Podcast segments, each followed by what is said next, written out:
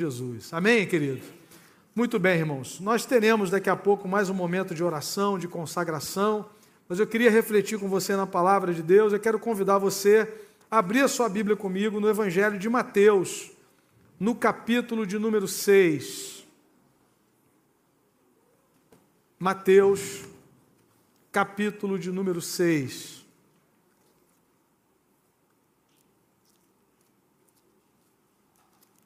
Um texto muito conhecido nosso. Talvez você já leu, já fez estudo, já meditou várias vezes nessa passagem da Escritura.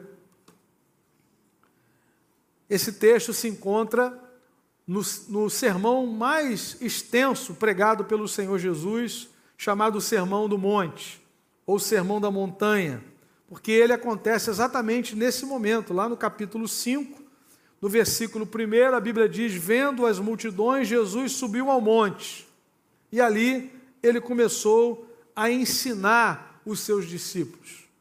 Essa mensagem, ela vai do capítulo 5 até o capítulo 7, esse, esse sermão de Jesus. E nós então vamos nessa, nessa noite pensar um pouquinho nessa oração que Jesus nos ensinou. Alguns chamam de a oração do reino. Né? Jesus está ensinando aqui os seus discípulos a serem cidadãos do reino dos céus. O cristão ele tem uma dupla cidadania. Nós somos cidadãos brasileiros, eu creio que a maioria aqui, não sei se tem algum estrangeiro aqui conosco nessa noite.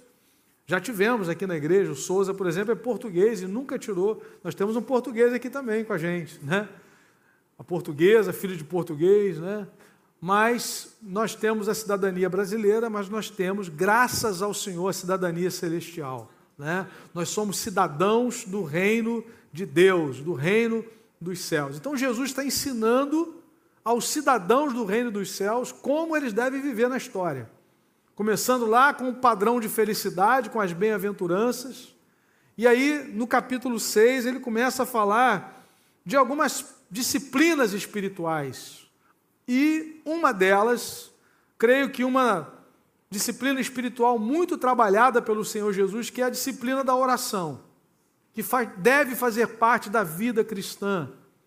E Jesus então vai nos falar sobre a oração. Eu quero ler do versículo 5 até o versículo 15. A palavra do Senhor diz assim: E quando vocês orarem, não sejam como os hipócritas eles gostam de ficar orando em pé nas sinagogas e nas esquinas, a fim de serem vistos pelos outros.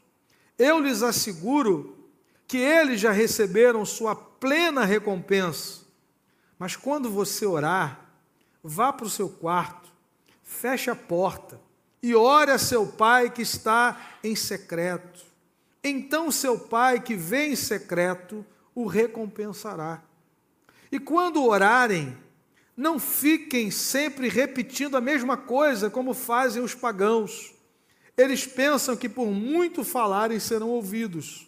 Não sejam iguais a eles, porque o seu Pai sabe do que vocês precisam antes mesmo de o pedirem. Vocês orem assim: Pai nosso, que estás nos céus, santificado seja o teu nome Venha o teu reino, seja feita a tua vontade, assim na terra como nos céus. Dá-nos hoje o nosso pão de cada dia. Perdoa as nossas dívidas, assim como perdoamos aos nossos devedores. E não nos deixes cair em tentação, mas livra-nos do mal, porque teu é o reino, o poder e a glória para sempre. Amém. Pois se perdoarem as ofensas uns dos outros, o Pai Celestial também lhes perdoará. Mas se não perdoarem uns aos outros, o Pai Celestial não lhes perdoará as ofensas. Que o Senhor nos abençoe com a leitura da Sua palavra. Amém, queridos? Esse é o tema do ano de 2024 que o Senhor colocou no meu coração. Venha o teu reino. Amém? Venha o teu reino. Essa é a oração da igreja de Jesus. Essa é a oração dos discípulos de Jesus. Esse é o anseio que nós temos como filhos e filhas de Deus na história, que o reino de Deus venha sobre nós. Irmãos amados, essa passagem todos nós sabemos que nela encontramos uma oração. Talvez a oração mais conhecida, ensinada por Jesus, como eu disse, alguns chamam de a oração do reino, a oração do Senhor dominical, né? E, e nós então vamos fazer algumas considerações iniciais que eu acho importante para nós nos situarmos aqui nessa passagem. Primeira questão importante é que essa oração foi ensinada por Jesus em resposta ao pedido de um discípulo de Jesus. Mateus não registra isso, mas se você abrir comigo em Lucas, no capítulo de número 11, os irmãos vão perceber que Jesus, no contexto dessa oração, ele estava justamente orando. Lucas capítulo 11, no versículo 1, a palavra de Deus diz assim: certo dia, Jesus estava orando em determinado lugar. Tendo terminado, um dos seus discípulos lhe disse: Senhor, ensina-nos a orar, como João ensinou aos discípulos dele. E ele lhes disse: Quando vocês orarem, digam: Pai, santificado seja o teu nome, e daí por diante. Irmãos, isso aqui é uma coisa interessante: que vida de oração desperta vida de oração. O sujeito olhou para Jesus e viu Jesus orando, deu vontade dele orar também. Né? Se você anda com gente que gosta de orar, meu irmão, você vai ser estimulado a orar. Essa é a lição que a gente aprende aqui inicialmente. Jesus tinha terminado de orar, o sujeito está olhando Jesus orar. Jesus acabou, ele falou assim: Senhor, ensina-nos a orar. A gente quer aprender a orar. João Batista ensinou os seus discípulos a orar, ensina-nos também a orar. Então, é, a primeira, é, a te, é, primeira chamada de atenção, consideração inicial aqui, olhando para esse contexto, é que essa oração de Jesus já é uma resposta de oração a um discípulo que pediu que Jesus pudesse ensiná-los a orar. Uma outra coisa interessante nesse contexto é que a oração de um mestre revelava o conteúdo dos seus ensinamentos.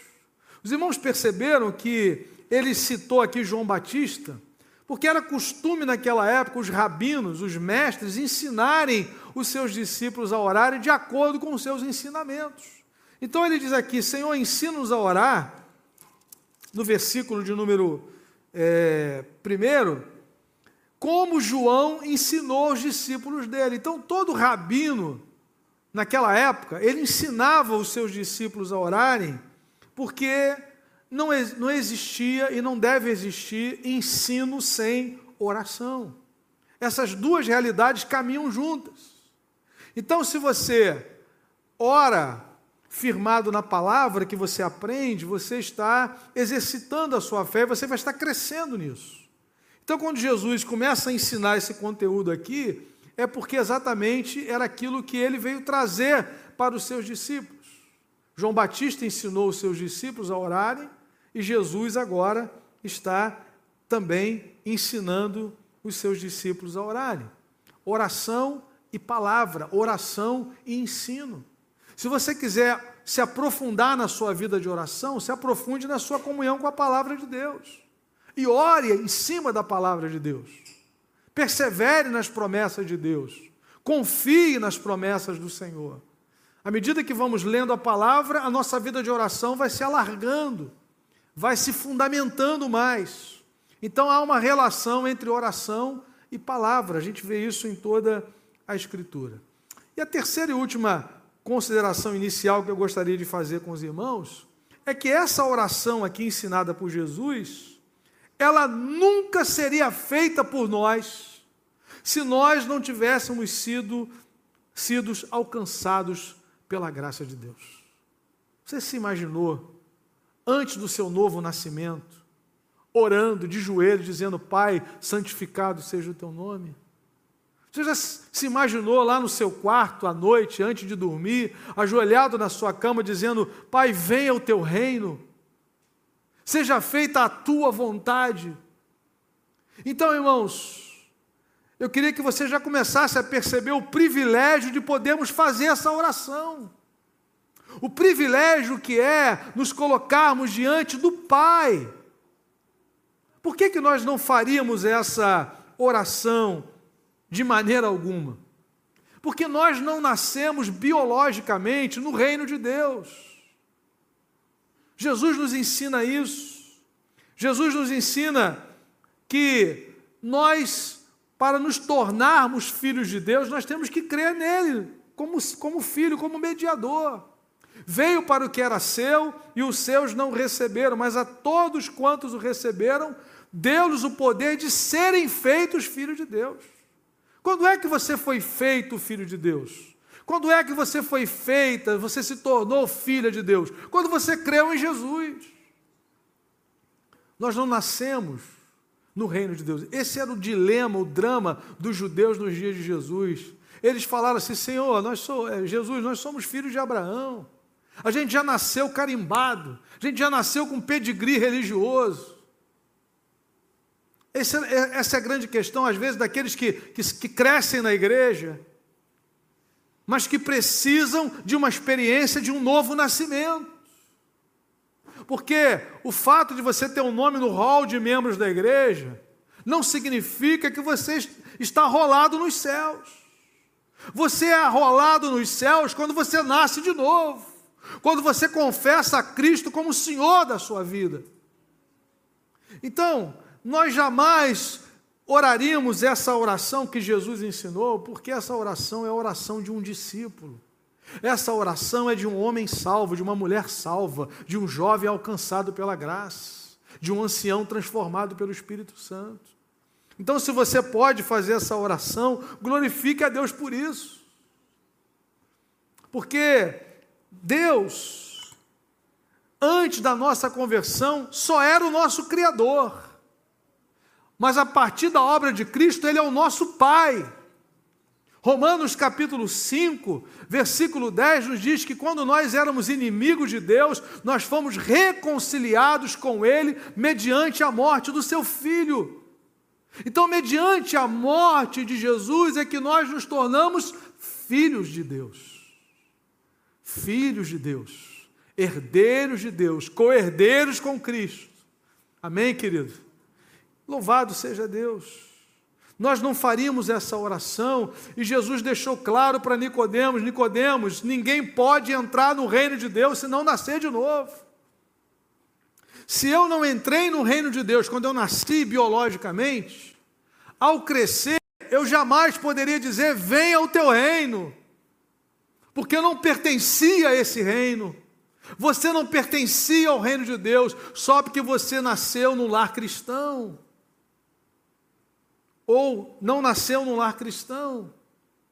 Então, amados irmãos, que privilégio podemos dizer: venha o teu reino, santificado seja o teu nome, seja feita a tua vontade, orações que jamais faríamos na nossa vida, se não fosse a obra de Jesus e a obra do Espírito aplicando a obra de Jesus em nós. Oraríamos qualquer outra coisa, é que a gente não vai se lembrar o teor das nossas orações antes da conversão. Geralmente é socorre, os verbos eram socorre, socorre-me, Senhor. Você nem sabia que Senhor era, né? Me ajuda, que eu possa passar de ano, né? Era, geralmente era, era em apuro. Geralmente era em apuro. Aí vinha o refrigério, parecia o faraó, né? Quando o negócio apertava, Moisés, clama aí, meu irmão. Aí Moisés clamava e olha, voltava a endurecer o coração. A nossa vida era assim.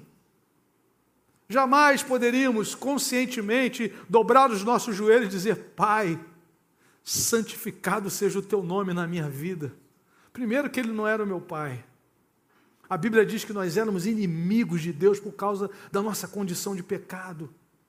Mas aí veio Jesus e levou sobre si a ira do Pai, e nos lavou no seu sangue, e nos batizou no Espírito Santo, e nos trouxe do império das trevas para o reino de Deus. Aleluia. Jesus diz em Lucas capítulo 12: Olha que coisa maravilhosa, Lucas capítulo 12, a partir do versículo 29, no texto paralelo de Mateus 6, que ele fala que nós não devemos andar ansiosos por coisa alguma.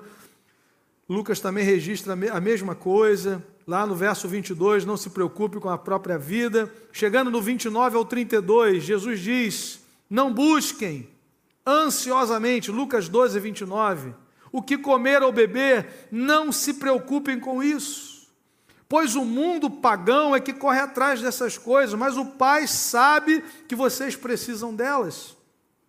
Busquem, pois, o reino de Deus, e essas coisas lhes serão acrescentadas. Veja o verso 32. Não tenham medo, pequeno rebanho, pois foi do agrado do Pai dar-lhes o reino. Aleluia. Nós recebemos o reino o Pai nos deu por meio da obra do seu Filho amado. Agora nós sim podemos orar, agora sim nós podemos clamar: venha o teu reino, porque nós somos cidadãos do reino dos céus. Se você nasceu de novo, foi convertido a Cristo, confessou, reconheceu que era um pecador, invocou, invocou o nome do Senhor, querido, você foi trazido do império das trevas para o reino de Deus. Você é cidadão do reino dos céus, você tem a marca de Cristo, você tem o selo do Espírito Santo. Louvado seja o nome do Senhor. E eu quero então caminhar para as implicações dessa oração. Percebam, queridos, as implicações da oração do Pai Nosso. Em primeiro lugar, a alegria de viver uma vida santa. Aleluia! Alegria de viver uma vida santa. Santificado seja o teu nome. Agora sim, nascidos de novo, nascidos da água e do espírito, nós queremos que o nome de Deus seja santificado. Nosso querido Spru, que partiu para o Senhor há pouco tempo, ele afirmou o seguinte: se não há santificação, isso significa que nunca houve qualquer justificação. Ou seja, quem nasceu de novo, quem foi reconciliado com o Pai por meio do sangue de Jesus, deseja caminhar numa vida santa na presença de Deus santifica-os na verdade, a tua palavra é a verdade. A grande questão é que se o nome de Deus já é santo, por que é que Jesus nos ensinou a pedir isso em oração? O nome de Deus já é santo. Os querubins, os anjos, serafins, arcanjos, todos declaram diariamente, dia e noite: Santo, Santo, Santo é o Senhor santificado seja o teu nome, venha o teu reino, seja feita a tua vontade, assim na terra como nos céus. Ou seja, essa oração não foi ensinada a querubins. Essa oração não teve como destinatário os serafins, os anjos. O que Jesus está nos ensinando é que Deus quer ser santificado na terra assim como ele já é no céu, na sua vida, no seu testemunho, no testemunho da igreja, na maneira como a igreja exibe o evangelho para o seu entorno, a maneira como nós vivemos Cristo, caminhamos com Ele na história, nós santificamos ou desonramos o nome do Senhor. É isso que Jesus está nos ensinando. No céu, o nome dele já é santo. Ele é santo, santo e santo. Mas Jesus nos ensina a pedirmos que o nome do Pai, o nosso Pai, seja santificado. Será que o nome de Deus tem sido santificado nas nossas casas? Será que o nome de Deus tem sido santificado nos nossos negócios, nos namoros, nos casamentos? Nas profissões, no dia a dia. Porque é disso que Jesus está falando. Jesus não está falando de culto, num lugar fechado, isolado, não. O culto é a vida.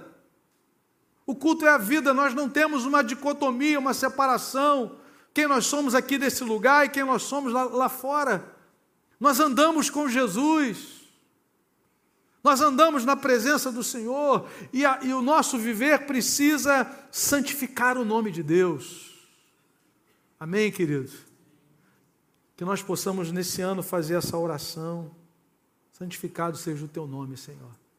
Cada negócio que eu fechar, cada cliente que eu alcançar, cada pessoa que eu atender, cada pessoa que eu puder ter um mínimo de influência sobre ela, que o teu nome seja santificado. Em nome de Jesus. Que o teu nome seja santificado no serviço que eu presto ao Senhor na tua casa. Irmãos, isso é muito profundo. O que Jesus está nos ensinando. Porque há uma tendência do nosso coração, se nós fazemos coisas que, que se repetem, há uma tendência de nós nos acomodarmos, entrarmos no modo já sei. Eu já faço isso há muito tempo. Qual é a aula que eu tenho que dar mesmo? Ah, sobre oração? Não, eu já faço isso há 30 anos. Vou completar 29 anos de ministério agora em janeiro, 29 anos que eu prego o Evangelho, como pastor, fora os que estavam antes.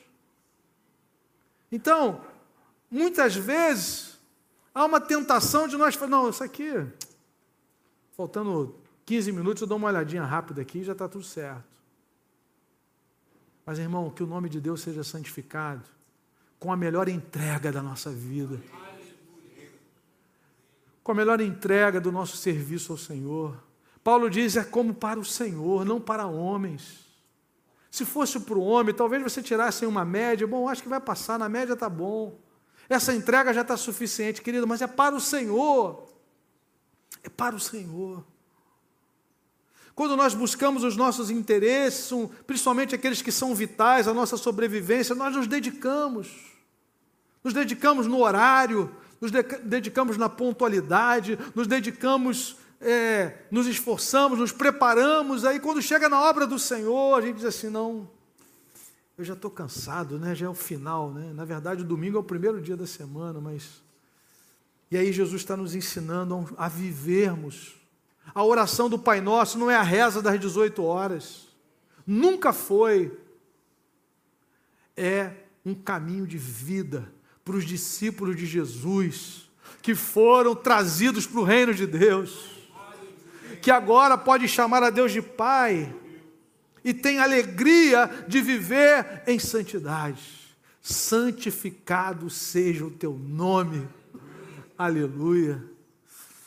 Eu me lembro de um presbítero amigo meu que ele dizia assim, pastor, eu sou da época em que você quase não via nomes de estabelecimentos ligados à, à igreja ou à Bíblia. Ele falou, hoje tudo é padaria Jeová Jirê, oficina Jesus Vive, né? Então, essa banalização, irmãos, é, é, às vezes ela é perigosa, não é? Porque quando você, aquilo que Jesus falou aqui, é o pequeno rebanho, é o pequeno rebanho. Não é? Porque às vezes a gente fica impressionado com multidão. Deus conhece cada um de nós. Deus nos conhece pelo nome. A Bíblia diz que o Senhor conhece os que lhe pertencem. O Senhor conhece. Então não adianta encher as paredes de nomes evangélicos, com versículos. Eu me lembro quando surgiram, surgiram os primeiros adesivos. E aí o sujeito colocou lá, Cristo é vida, com um cigarrão na boca, dirigindo o carro. Aí o irmão falou assim, esse cara é crente, eu estava com adesivo, mas estava todo oprimido por Satanás, né? cheio de vício, quatro famílias, três mulheres, né? Mas o cara viu o adesivo, achou que aquilo santificou a vida dele, a casa dele, o carro dele. Uma vez um outro estava no carro dele, estava escrito assim, a serviço do rei. Ele estava atrasado para o seminário. Meu irmão, teu carro está a serviço do rei, então me leva que eu estou atrasado para o seminário. Está né? Tá a serviço mesmo? Então, irmãos, às vezes a gente se prende a coisas pequenas, externas. Mas o que Jesus está nos ensinando é algo muito profundo, é santificar o nome dele no nosso trabalho, no nosso dia a dia, nas escolhas que nós fazemos, que não tem um presbítero da igreja olhando a gente. Aquelas decisões que você toma todo santo dia na sua vida, renunciando ao pecado, dizendo não por causa, por amor a Cristo, santificando o nome dele. Aleluia. Que assim seja, querido, em nome de Jesus, que o nome dele seja santificado. A segunda implicação dessa oração, que tem que se cumprir na terra, Jesus não está ensinando para arcanjo, para anjo, para nós. É a consciência de pertencer ao reino de Deus. Essa é a segunda implicação. Como eu disse, irmãos, nós não nascemos no reino, fomos trazidos para o reino de Deus. E agora nós pertencemos. E agora nós podemos dizer: venha o teu reino. O, o reino de Deus é o governo de Deus sobre todas as coisas. O reino de Deus é o domínio de Deus sobre nós, sobre a nossa casa, sobre tudo que há em todas as coisas. E é interessante que o reino de Deus ele é anterior à encarnação de Cristo, anterior ao seu ministério, obviamente. Na primeira pregação de Jesus, em Marcos capítulo 1, a palavra de Deus nos diz, a primeira pregação de Jesus, Marcos capítulo 1, versículos 14 e 15, a palavra diz: Depois que João foi preso, Jesus foi para a Galiléia proclamando as boas novas de Deus, ou o Evangelho de Deus. O tempo é chegado, dizia ele, o reino de Deus está próximo. Arrependam-se e creiam nas boas novas. Há uma versão que diz: o reino de Deus é aproximado, é chegado até nós. Jesus veio estabelecer o reino de Deus, o reino de Deus sempre existiu. Não existe um rei sem reino. Deus é rei absoluto sobre todas as coisas. Há manifestações do reino de Deus em toda a história, desde o Antigo Testamento. Quando Deus abre o mar vermelho, lá, acho que no versículo 19, diz assim: E o reino será do Senhor para todo sempre. Manifestações do reino. Deus usando é, Ciro, dizendo Ciro, meu servo, manifestação do reino. Deus glorificando o seu nome através da história, usando profetas, usando sacerdotes, usando reis. O reino de Deus é um reino eterno. E o reino de Deus, ele é aproximado através do ministério de Cristo. Ele veio estabelecer o reino. O reino já está entre nós. Ele vai se manifestar na sua plenitude na segunda vinda de Jesus. Mas o reino já está presente. Não começou naqueles dias. Mas algo interessante, Jesus está aqui convocando as pessoas a entrarem no reino de Deus. E ele apresenta as exigências para se entrar no reino de Deus. Versículo 15: O reino de Deus chegou, o reino de Deus está próximo. Como é que você entra no reino? Arrependam-se e creiam no Evangelho, creiam nas boas novas, creiam que Deus está salvando homens e mulheres através de Jesus hoje, chamando pessoas pertencerem ao seu reino e a fazerem parte daquela grande multidão que estará diante dele no grande dia em que Cristo vier. Homens e mulheres de toda tribo, povo, língua e nação. Talvez você entrou aqui, está ouvindo essa mensagem pela primeira vez, e Deus está convidando você a entrar no reino. Como é que você entra no reino? Arrependa-se Reconheça que você é um pecador. A primeira bem-aventurança, Jesus diz: Bem-aventurados os humildes de espírito, porque deles é o reino dos céus. O reino de Deus não é para arrogantes, o reino de Deus não é para prepotentes, o reino de Deus não é para gente que acha que pode se auto-salvar. O reino de Deus é para homens e mulheres que se arrependem, que reconhecem que são pecadores e pecadoras diante de Deus mas que Deus providenciou um meio de salvação que é Cristo. Arrependam-se e creiam. Creiam em quem? Creiam em Jesus. O Evangelho é Cristo. O Evangelho é a obra de Cristo. Louvado seja o nome do Senhor. Como eu, como eu disse, nós já pertencemos ao reino, e é interessante que nessa oração ensinada por Jesus, venha o teu reino, nós aprendemos que se Deus não quisesse, que as nossas orações fossem instrumentos na vinda do reino, ele não teria nos ensinado a fazer isso. Então eu e você, como discípulos, devemos também orar dizendo: Venha o teu reino. E quando oramos, venha o teu reino, nós estamos falando do reino hoje, do reino agora, ou seja, da entronização de Jesus no coração das pessoas, na manifestação da soberania de Deus sobre as pessoas e sobre as coisas. Irmão, onde você trabalha, existe alguma trincheira ainda que o reino de Deus não alcançou? Ainda tem coisas ali que precisam ser transformadas. Ore, Senhor, venha o teu reino. Na sua família, ainda há realidades em que Deus não governa 100%, é ali que, é, que você deve orar, venha o teu reino, essa é a oração. Senhor, vem estabelecer o teu trono aqui, na empresa onde eu trabalho, no prédio onde eu vivo, onde eu moro. Venha o teu reino sobre os meus filhos, sobre o meu cônjuge, venha o teu reino, Senhor. Sobre esse bairro, há sinais de morte, a gente oprimida, a gente escravizada pelas drogas, pela prostituição, pelo suicídio, pela depressão, venha o teu reino. Essa é a oração da igreja de Deus. Que o trono de Deus se estabeleça no nosso bairro, nas nossas ruas, nas comunidades do nosso entorno, que a glória de Deus se manifeste, quebrando cadeias, rompendo algemas em nome de Jesus. Mas vem o teu reino, também tem implicações futuras, tem relação com a vinda de Jesus, com a consumação da obra de Deus.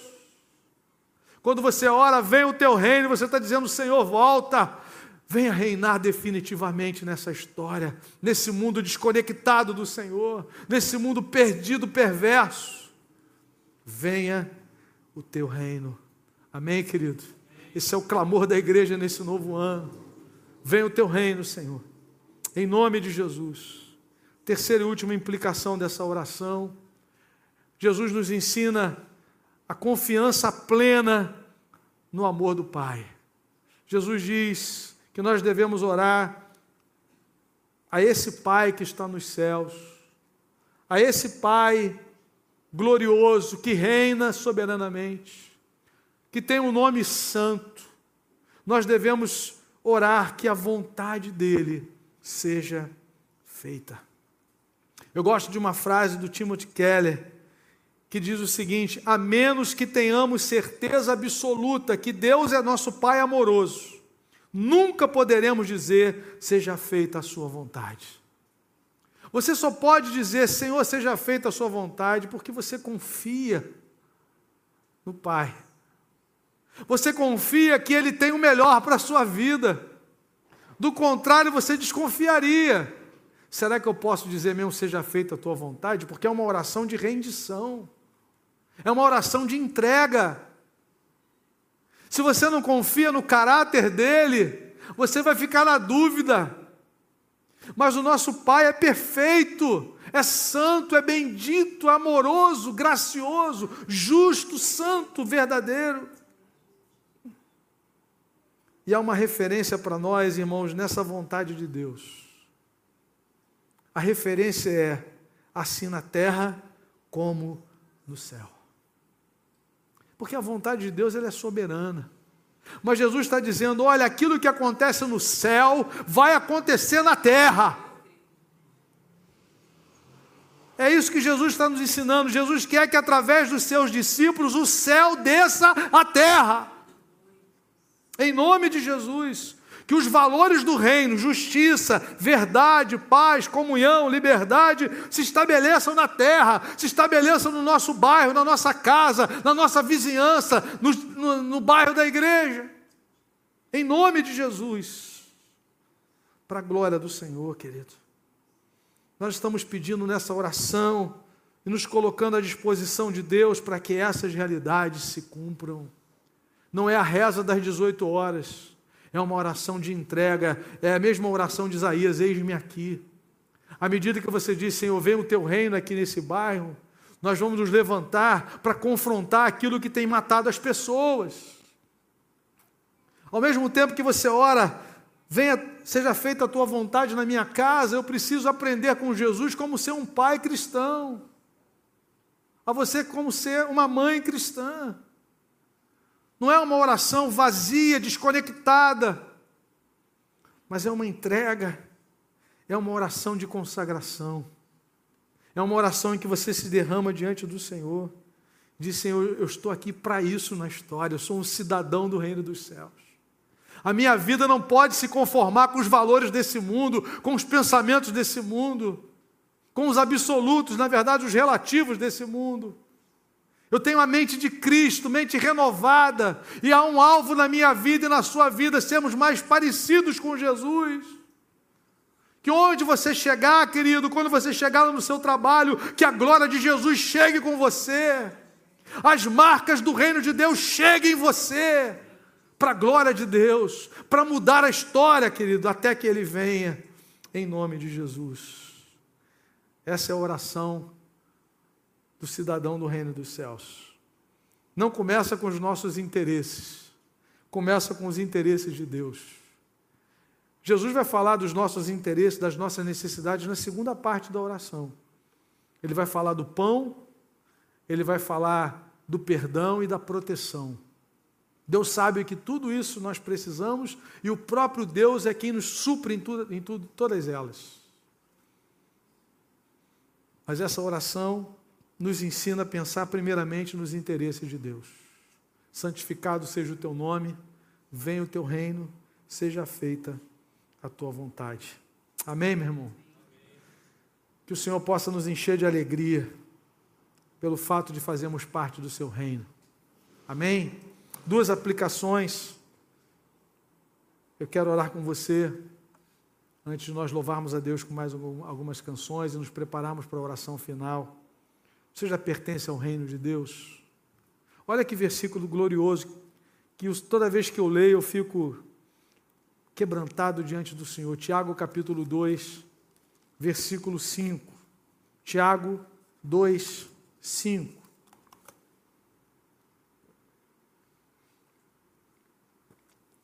Veja o que, que a palavra do Senhor diz. Ouçam, meus amados irmãos, não escolheu Deus os que são pobres aos olhos do mundo, para serem ricos em fé e herdarem o reino que ele prometeu aos que o amam. Amém, querido? Nós herdamos esse reino que ele prometeu aos que o amam.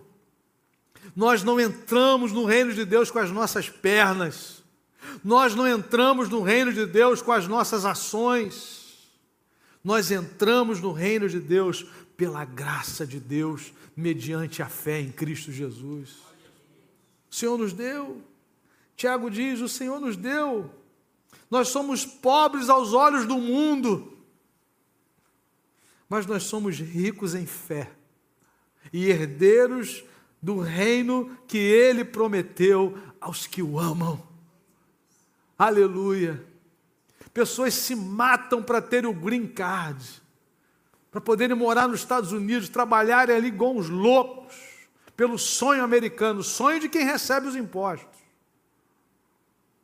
Não, pastor, eu quero viver na Europa, depois de tantos anos eu vou receber a minha cidadania, meu irmão. A nossa cidadania celestial. Aleluia, tudo vai passar, querido. Esses impérios que você vê hoje, tudo vai ruir. Só o reino de Deus é para sempre. Só o reino de Deus é eterno. Daniel viu aquela estátua com cabeça de ouro e vai descendo e vai descendo.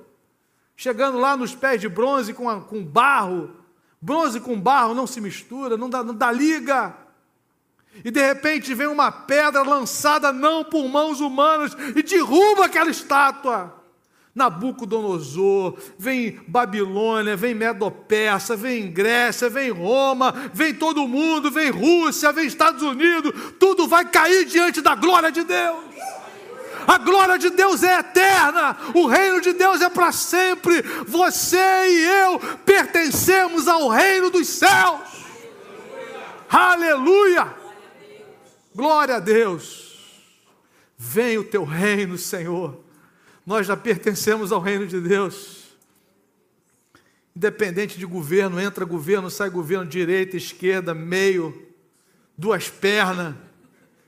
Nossa vida está em Cristo Jesus. Quem poderá nos separar do amor de Deus que está em Cristo? Você pertence ao reino de Deus. Aleluia. Aleluia. Segunda aplicação. Ao orar, vem o teu reino.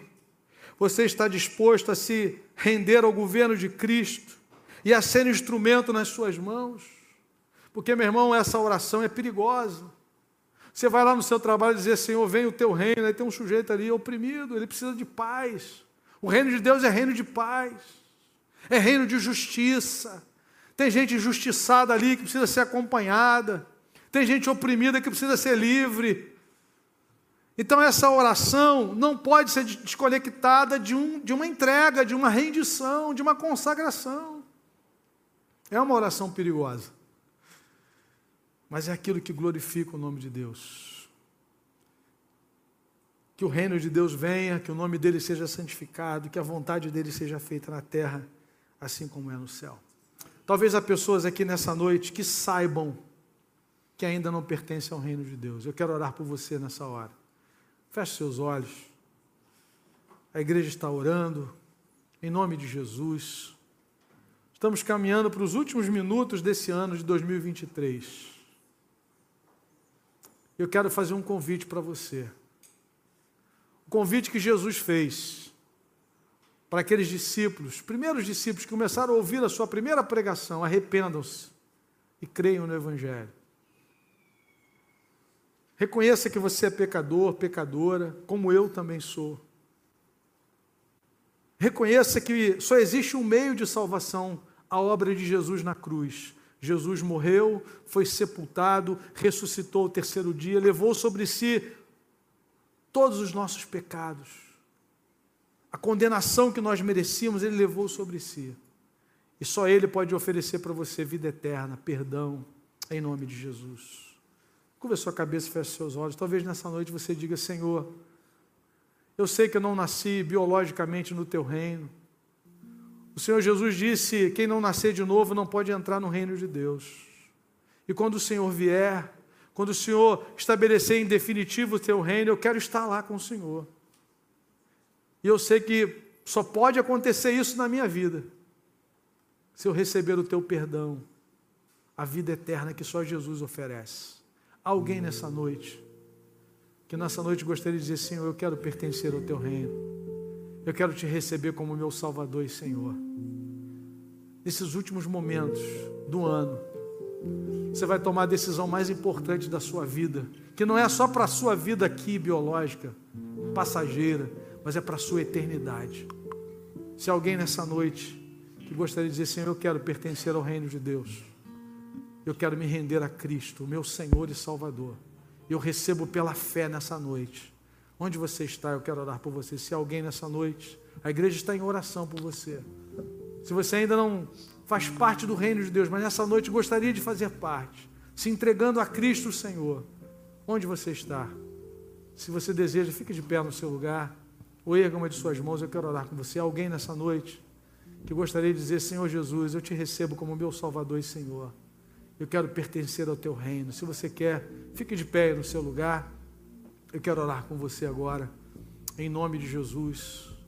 Em nome de Jesus. Se você deseja receber a Jesus como seu Salvador e Senhor, não vou me alongar, mas se você deseja, fique de pé no seu lugar, ou erga uma de suas mãos. Queremos orar pela sua vida. Alguém nessa noite? Muito bem, queridos. Vamos louvar o Senhor mais algumas canções, depois vamos ter um tempo de oração, de consagração em nome de Jesus.